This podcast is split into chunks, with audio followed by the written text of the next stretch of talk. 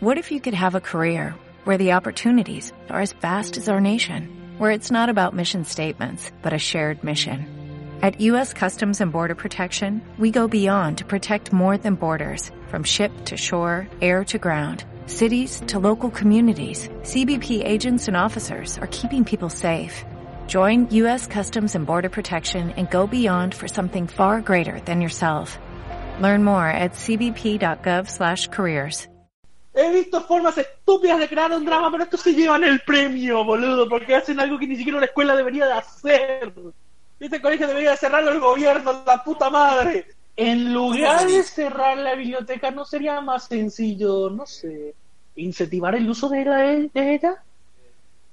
Y vos decís, es que no la usa mucha gente y yo veo acá seis turros usando la puta biblioteca para morfar. Espera un segundo, nadie puede comer en la puta biblioteca.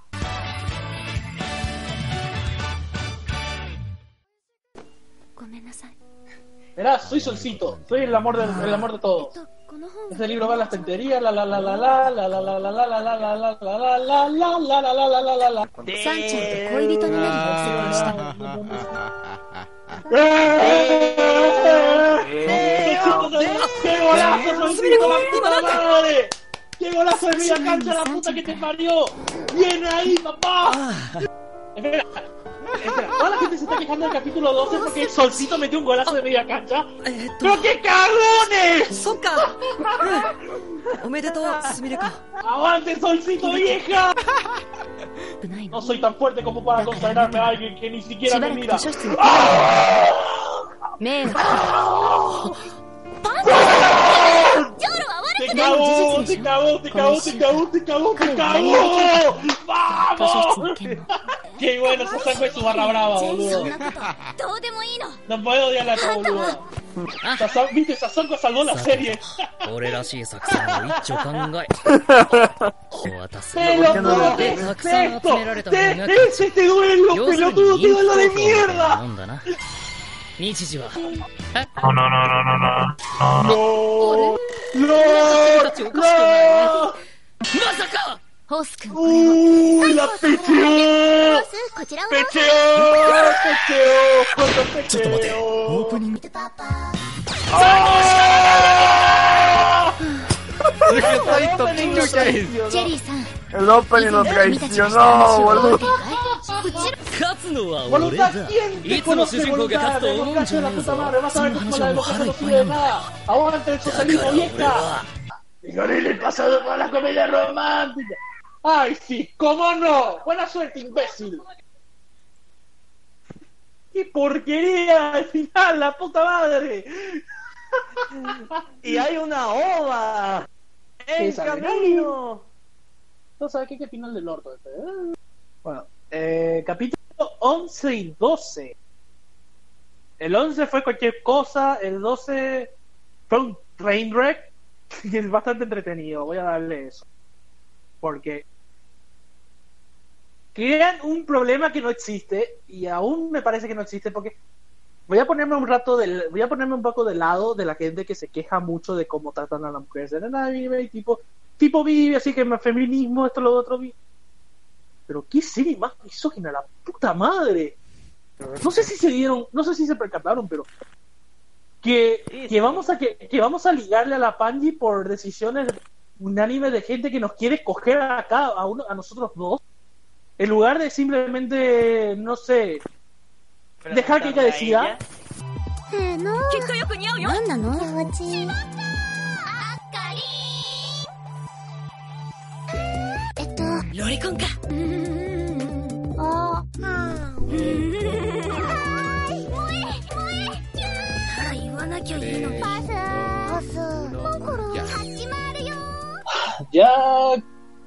creo que lo que escucharon ya fue suficiente. Eh, es una opinión bastante, vamos a decirle, acelerada, agresiva de lo que pensé en lo de Oresuki, de, de lo que anduve viendo durante el- todo este trayecto del capítulo 9 al 12. Si alguien se ofendió por alguna de las cosas que dije, voy a pedir disculpas de entrada. Eh, eh, a, veces la, a veces la ira va a sacar lo mejor de mí en ese sentido. Y independientemente de todo, yo no voy a juzgar a la gente que le gusta la serie. están totalmente en su derecho.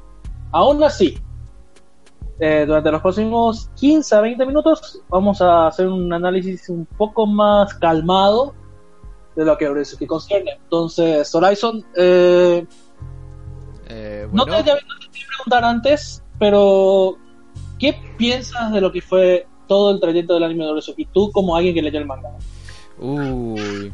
Eh, primero comencemos presentándonos. Esto es Moicas, cuatro Tomodachis hablando de anime y videojuegos. Aquí estoy Horizon, Reggie y acompañándonos Mike. Acompañándonos Mike. Aunque no voy a hablar casi. Sí, porque no se dio la serie, pero bueno, va a estar ahí apoyándonos, dando, dándonos ánimos. ¿Y qué pienso de ver, Mira, yo soy una persona de una memoria muy corta, así que normalmente, más que analizar, suelo dar eh, sensaciones de lo que. cómo lo pasé con la serie. Por lo que mucho se termina dándose entre qué tanto lo disfruté, o sea, qué tanto me entretuvo y qué tanto me aburrió. Este creo que está en el punto medio. O sea, tiene cosas muy cuestionables. Y la serie también se cae durante muchos capítulos. A veces cuando intenta profundizar en sus personajes le sale muy mal. Y eso me aburre, sinceramente. Pero dentro de todo fue más o menos entretenido. O sea, yo así tendríamos que volver a un sistema del 1 al 10. Lo calificaría con algo entre un 4 un 5. Porque primero eh, hay uno que otro personaje que me, gust que me gustan. Y eso lo vamos a hablar luego. Segundo, el primer algo, el primer arco es disfrutable dentro de todo y hay unos capítulos que también son bastante divertidos. Tercero, me gusta cómo el director se pudo dar algunas licencias para algunas reacciones, o sea, creo que he sido muy creativo en ese aspecto. Yo por ese lado lo saludo, no se quedó en los tres primeros capítulos, sino que a lo largo del anime se expresó bastante bien, hizo las metáforas necesarias y hizo uno bastante más, más disfrutable. Cuarto, la animación, a pesar de que en un principio es medio cancerosa, yo creo que al final cumple y bastante, o sea, dentro de lo que es diseño de personajes, incluso dentro de lo que es ambientación, lo que son las caritas, me encantan las caritas de reacción de Orosuki y eso suma muchos puntos. Entonces yo más o menos lo considero entretenido y ahí. Yo no lo podía lapidar porque tiene muchas cosas malas, pero en lo que a mí concierne, en lo que es disfrutar personalmente eso, para mí es pasable, mediocre, como que tirando para malo, pero yo no lo lapidaría, o sea, pero que no pasa de eso, de un anime de, eh, de temporada. Y lo que sí no me gustó nada es, por Dios, tío, una ova, una ova para terminar la serie.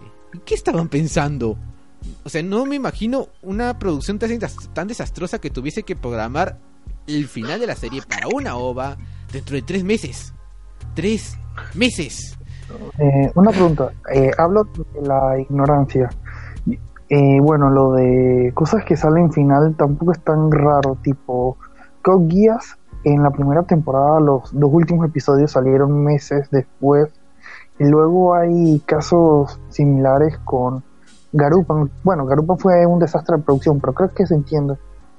Pero No, sí, eh, pero eh, ver, es- es- se entiende que es algo que existe, pero es algo que no debería pasar. Y encima es como, o sea, yo en alguna parte como que lo puedes pasar un poco porque es ser Geass y lo puedes dejar pasar un poco porque es Garupan. Hay cierta eh, cierta validez en que lo termine pasando. Eh, la gran porque, diferencia. porque quieres porque quieres cuidar la por ejemplo no Rito, porque quieres cuidar quizás la consistencia argumental porque quieres cuidar la calidad de la animación este tipo de cosas con Orezuki no sé qué tanta necesidad haya yo creo que es más que eh, lo hicieron bastante mal todo La gran diferencia entre esas dos y Oresuki es que esas dos interesan, Oresuki no importa. Eh, exacto va a haber mucha gente que se va a olvidar de ver el OVA el tema es que Oresuki, pese a todo lo que se ha dicho ya entre Horizon, Kamikaze y yo, es una serie que pasa sin pena y gloria al final del día. Ahora, hay demasiadas cosas que detesté del- de, este anime. Yo soy bastante ajeno a lo que es el material base, ya sea manga, novela. De por ahí sé de un par de cosas que me han comentado, pero mantengo, me mantengo expectante, más por cuestiones de ignorancia en ese, en ese sentido. Pero ah, ¿Por dónde comenzamos? La serie es un despelote de principio a fin porque no tiene un problema, tiene un problema de pacing muy feo. Tiene, tiene el tema de que no sabe qué quiere ser. El problema- el- la, Sí. la mayor sensación que yo saqué de estos 12 capítulos es que al final del día pienso y digo, ¿de qué puta se supone que iba esto? Mira, sí, sí, es, es lo curioso. Como yo que también ya había hecho en la grabación en Discord, eh, se supone que esta serie iba- fue creada en base a los tres primeros capítulos. Fuera del mal pacing del anime, está muy bien organizado ese primer capítulo porque tiene personajes, tiene revelaciones, tiene giros de tuerca, eh, tiene una historia sustentable, tiene un final, tiene eh, consecuencias. O sea, es bastante redondo el primer arco. El tema es que cuando Sí. quiere seguirlo, como que le va. O sea, es lo típico. Es lo- el típico harem. A pesar de que quiere deconstruir en su comedia el género del harem, porque lo intenta a través de la comedia, no a través de los actos, seamos sinceros. Intenta cayendo en el mismo problema, porque ¿qué es lo típico de los harem? Le van sumando chicas que obviamente nunca van a ganar. Que es lo típico del harem, y termina creando nuevos problemas con esas, con esas chicas que al final no tienen una consecuencia real. Sí, y acá es donde cae de todo. El problema central del último arco, y eso es lo que nos va a llevar a la OVA, es un problema que ni siquiera debería de existir. un problema. eh, eh, Esto es lo que también que quería discutir, pero no sabía cómo abordarlo. El por qué Panji está como que temerosa de, de este José. José o José, como se come. Es decirle José. No, eh, está bien, es temerosa todo lo demás, pero el problema es que ella se termina cayendo en, eso, porque, bueno, puede ser que haya un eh, tipo que te hace la idea que es un demonio, que la la la, que a lo mejor el tipo era un forro realmente o algo por el estilo. Vos sabés que yo voy a entender ese aspecto si es que eh, es realmente así, pero en realidad el problema es que eh, la única razón por la que tengo un problema, soy bastante temerosa con eso, me pongo mal, etcétera, etcétera, porque el tipo es literalmente un protagonista de Harem más. En todo sentido de la palabra. Sí. Es tan, es tan ingenuo que me daña. Y Ah, al y final recae en el problema de que Y justamente vos ese es el problema de ella. No, y acá está la peor parte de todo. Panji es la persona, la única persona, aparte de Tsubaki, en esta serie, que se pasó todo el rato en plan, en su plan, que hay que ser sincero, que no te vaya a mentir, que esto, que lo otro, y es la pri- y ella es la principal que hace eso, en el problema más estúpido de todos. Cuando, en, cuando Sí. el O sea, es estúpido Fue- pero y comprensible. que no. Mm, Es comprensible hasta cierto punto, porque llega a un punto en el que exagera totalmente eso, tipo, eh, si, si vos no podías lidiar, le- lidiar con este problema, ¿cuál entonces era el punto de irte a otro colegio, tener que disfrazarte, que esto no tiene sentido? Sí, en parte, más que eso hablas de su poca, o sea, esto ya obviamente aflojará el del escritor, pero tratando de justificarlo es como que parte de su fragilidad. El tema es que en el anime nunca la, la- la dibujan así, o sea, se ve como casi la... Es que es una es una fragilidad falsa porque al final porque al final durante toda la serie la ves a esta tipa como una especie de posesiva maniática de mierda a la hora de lidiar con, con, con Yoro y por eso una por eso el, capítulo 9 es podría decirse que es mi capítulo favorito mi capítulo favorito de Oresu porque presentan el problema de problema de autoestima que tiene Yoro por más que lo hacen a patadas que viene más por un problema general de toda la serie, entonces me digo que le voy a perdonar eso. El tipo le, le tira la mierda en la cara a Bungie porque la tipa estaba siendo bastante pelotuda con él, con el tema del libro, que esto. La tipa le armó un drama de mierda por un libro sorete que al final resulta ser que solo era por un estúpido guardapáginas. Que el libro, el libro me chupa un huevo. ¿Qué, ¿Qué tiene ese libro? No lo sabremos hasta el final del capítulo 12, donde te tiran todo ese cuento y pasa, lo, y pasa la cosa que, ahora que estoy más tranquilo, ponele. Es lo que más odio de toda la serie. Fácil. La parte más insultante de todo esto. Porque me hizo usar un término que yo no uso fácilmente. Porque, vamos a decir, porque usar este término en anime es como que, ¿para qué luego? Al pedo. ¿Cuál es Pero ese capítulo 2 te hizo ver la serie, hizo ver Oresuki como una serie súper misógina. Sí, a ver, eh, podría afirmar lo mismo, pero quiero escuchar tu opinión. ¿Por qué?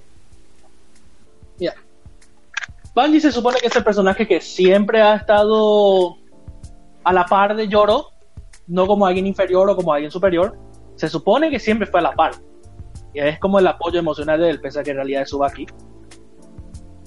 Llega José, se demuestra que Bungie en realidad es todo menos lo que nos mostró toda la serie. Y al final siempre solo fue una chica que era popular, que al final se terminó uniendo a un Karen, que quisi- y ahí es donde quisieron meter la parte meta, que no le salió para nada, No, no, porque hace, como- hace ver todo el problema como algo bastante estúpido, Superficial, yo diría. sí, bastante Exacto. superficial y idiota. Porque, y luego viene, y luego te vienen con todo este arco. En primer lugar, también la premisa del arco es un desastre. Mike, te quiero hacer una pregunta. Ajá. ¿Has visto alguna vez una escuela que quiera cerrar su biblioteca? Mm, que no sea en Latinoamérica, supongo. Que no sea en Latinoamérica. Latinoamérica no. es porque son todos unos codiciosos, lo sé. Sí, sí, sí, yo sé. Eh, no que yo sepa, al menos no en anime. Bueno, la premisa de este arco es que, que los profesores, los profesores, quieren cerrar la biblioteca de la escuela. Porque supuestamente no se va. Pese a que todos se van seis turnos ahí a comer. Me, me, me está, me está llegando a la mente Love Life. O sea, Sí, no de- hay- de- no- no tenemos, tenemos que evitar que sea en la escuela, tenemos que evitar que sea en la biblioteca. Sí, la escuela se entiende porque a lo mejor sí es problema de plata. Entonces entrar en un, cole- en un concurso de idol nos va a dar la plata para salvar el colegio. Ok. Pero la biblioteca, lo único que tú necesitas en la biblioteca es que la gente se vaya a la biblioteca. Entonces Lloro agarra y no sé en qué mundo cabe que la solución está en traer gente de otra escuela que se queda ahí todo el día. Cosa que no tiene sentido. Porque son tres boludos que deberían de estar en su propio colegio, pero se la pasan más tiempo en la escuela del otro. Sí. O sea, es más un recurso, o sea, es un recurso narrativo que usa el escritor que yo personalmente no se lo discuto porque en este punto discutir esas cosas es como que la serie tiene bastantes inconsistencias. Sí, ya, en Eh, ese punto tienes razón. Es medio al pedo cuando discutir eso, como un patear un muerto. Sí, ya, entonces, a ver, en base, lo que sí me parece lo estúpido y como que la inconsistencia mayor es justamente la premisa, o sea, cerrar una biblioteca en una escuela no tiene ni pie ni cabeza en absolutamente ninguna parte del mundo, sobre todo, incluso en Latinoamérica, porque o sea, cerrar una escuela, una biblioteca en una escuela pública, eh, no, en una escuela privada, ponte que puede pasar. Pero en una escuela pública es como que no. Yo me imagino que Japón debe tener muchas escuelas públicas y. No, no, no, no me imagino en, en qué, en qué mente. Incluso en las escuelas privadas no me imagino por qué se harían una biblioteca. Así es que. No, incluso boludo, la, recepcionista, me- la recepcionista es una- un estudiante. No, no, no, no, no tiene sentido. O sea, yo me gradué de un colegio de mierda, en pocas palabras. Y pese a que no se usaba, nunca he visto a alguien usar la biblioteca y- sin, sin que fuera cosas de clase. La biblioteca está ahí, existe. Siempre la mantienen, está ahí cagando polvo, pero está. Entonces, como que, mm, porque vamos a cerrar esto. Ahora, recae ahora lo siguiente. Bueno, se muestra a Bungie como tal, entonces, el trabajo de Yoro es tratar de ayudarle el pelotudo cae en un bye porque Orezuki vaya en Switch como siempre. Te quieren presentar, te quieren volver a mostrar que Solcito es como, es como un hijo de puta cuando en realidad no es así. No te lo puedes comprar ni en pedo. No. Después de todo lo que mostró la serie, vos querés venirme de vuelta con esto. No, no va a pasar. Entonces después Subaki le, ayu- le levanta el ánimo. Como he dicho, Subaki es el, persona, el mejor personaje de la única que mueve la trama, literalmente. Porque hasta la Panji te, tra- te tranca. El tipo va, ayuda y la solución es simple. La solución debería de ser, Panji tiene que rechazar a José para que todo este quilombo deje de pasar.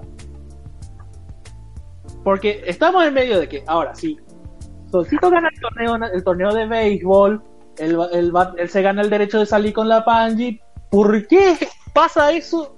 Es porque la, la tarada, el la tarada pensó que era una buena, una buena idea meter esto para deshacerse de José, cosa que no sirvió de nada.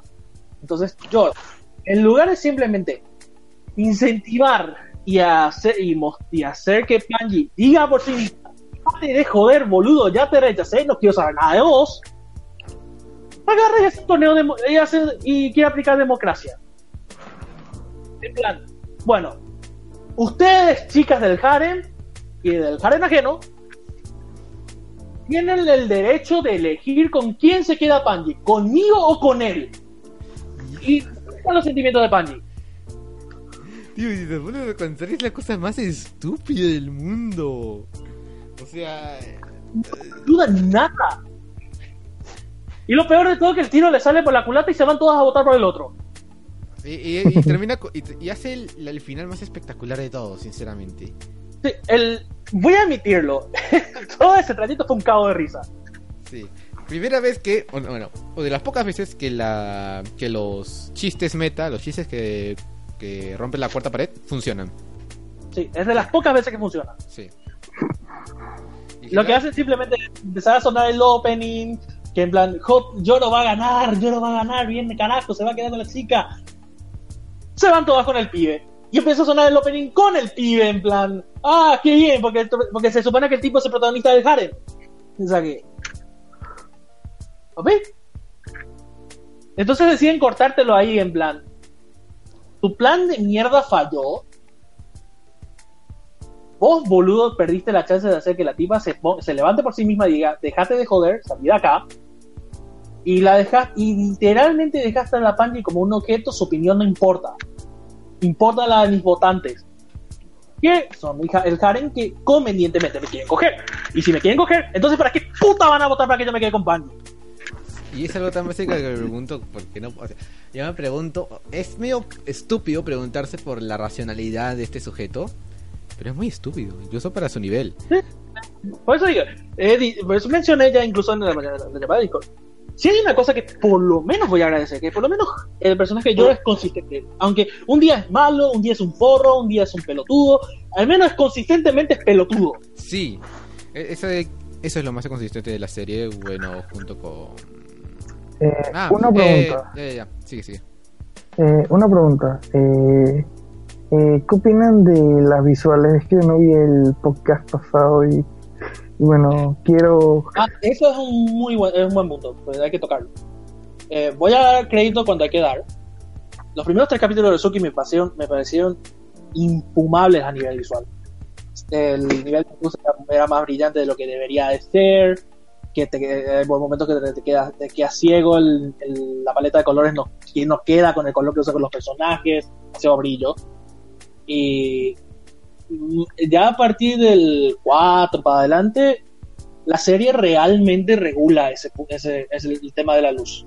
Incluso que creo que la, eh, la serie en sí mejora bastante nivel animación porque Sí. te da bastante, te da bastante eh, de lo plastiqueados que parecen los personajes, le da bastante dinamismo, o sea, los deforma bastante bastante bien. Y es, Sí. o sea, hay, hay varias hay varias caritas de Cosmos que está para guardarlas, eh, imprimirlas y ponerlas en un cuadrito. Sí, Yoro es mucho más expresivo, Cosmos es impresionante cómo se expresa, Pandy sigue siendo la misma de siempre, Kimawari es la misma de siempre, pero eh, luego vas con Sasankwa, el capítulo de playa que, bueno, el capítulo Ah, de la sí. piscina pública, en verdad. Eh, a ver, a ver. Eh, Que Sasankwa es no, vamos a, el- no vamos a alcanzar tiempo para hablar totalmente, pero quiero Sí. dar esto. Sasankwa para mí es la best girl de la serie, a junto, junto con Cosmos por sus caritas, pero para mí es de las best girl de la serie. Sasa- lo que le hicieron a Sasankwa es una injusticia, No con eso digo todo. Sí. Y bueno, eh, de Asunaro, eh, me cae bien, me cae bien. Y debe decir que tiene un bonito diseño. Así que, like por eso. Azuano, es Azuano. Eh, otro también que estaba en la lista, Tampopo, que olvídate, no quiero saber nada de esta mujer. Y bueno, eh, una pregunta. ¿Y qué tal la serie eh, crea, hace la sinergia entre la música y la escena? Y no realmente. No, es que como que la sinergia entre la música y la... O sea, lo más parecido que fue que hizo eso es como que al final, con el tema del opening. O sea, de ahí es una serie normalucha que realmente no usa bastante ese tema. Ya. No, Yo creo es que, que por otras cosas. mal. Porque si te re- recuerda, recuerda lo que había dicho, creo que fue en el otro podcast que dije eso, sobre el tema de que los momentos cómicos en, lo- en, los- en medio de los dramas hacen que sea muy cortante, que, y que por momentos es bastante incómoda. Sí. Cuando bueno, quieren meter comedia, dando música dramática y viceversa. Sí, bueno, también es. Bueno, es sí, en cierta parte como que no va muy bien ahí. Pero durante el resto de la serie es como que es algo que pasa bastante desapercibido. Por lo menos yo lo veo así. Y ahí no sé qué más pueda decir de la serie. La verdad es que creo que dije todo. Reggie, salvo que tengas algunas últimas palabras. No realmente. Eh, lo único que podría decir es que creo que por compromiso vamos a tener que mirar el OVA final, la OVA que va a salir en abril y deberíamos terminar haciendo un, mini- un podcast, un podcast mini refiriéndose a ese último capítulo y ya está, cerramos Orezuki de una vez. Sí. Y eh, ojalá podamos contar con Mike para ese entonces. Que se sufra con nosotros. Ok. Entonces vete Riverdale. Sí, voy a ver Riverdale, ya, ya. Es más, en el último podcast está ahí bien clarito que yo prometí ver Riverdale, sí lo voy a ver. Pero eh, bueno, eh, en esta semana voy a ver dónde lo descargo, porque Netflix no tengo. Y bueno, eso es todo por hoy. Este es el Moicas Mini número 4, si no me equivoco. Eh, somos Moicas, eh, con Mike, Reggie y Horizon. Y nos vemos hasta la próxima.